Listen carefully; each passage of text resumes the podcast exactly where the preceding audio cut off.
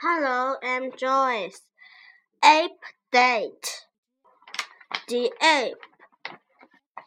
The gray ape.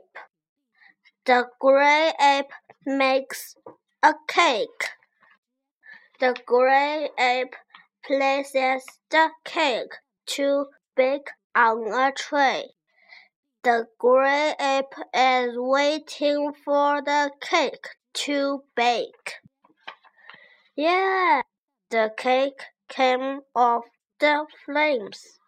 The gray ape is laying the cake on a plate. The gray ape is waiting for his date. The gray ape ate the cake. The date came too late. Thank you.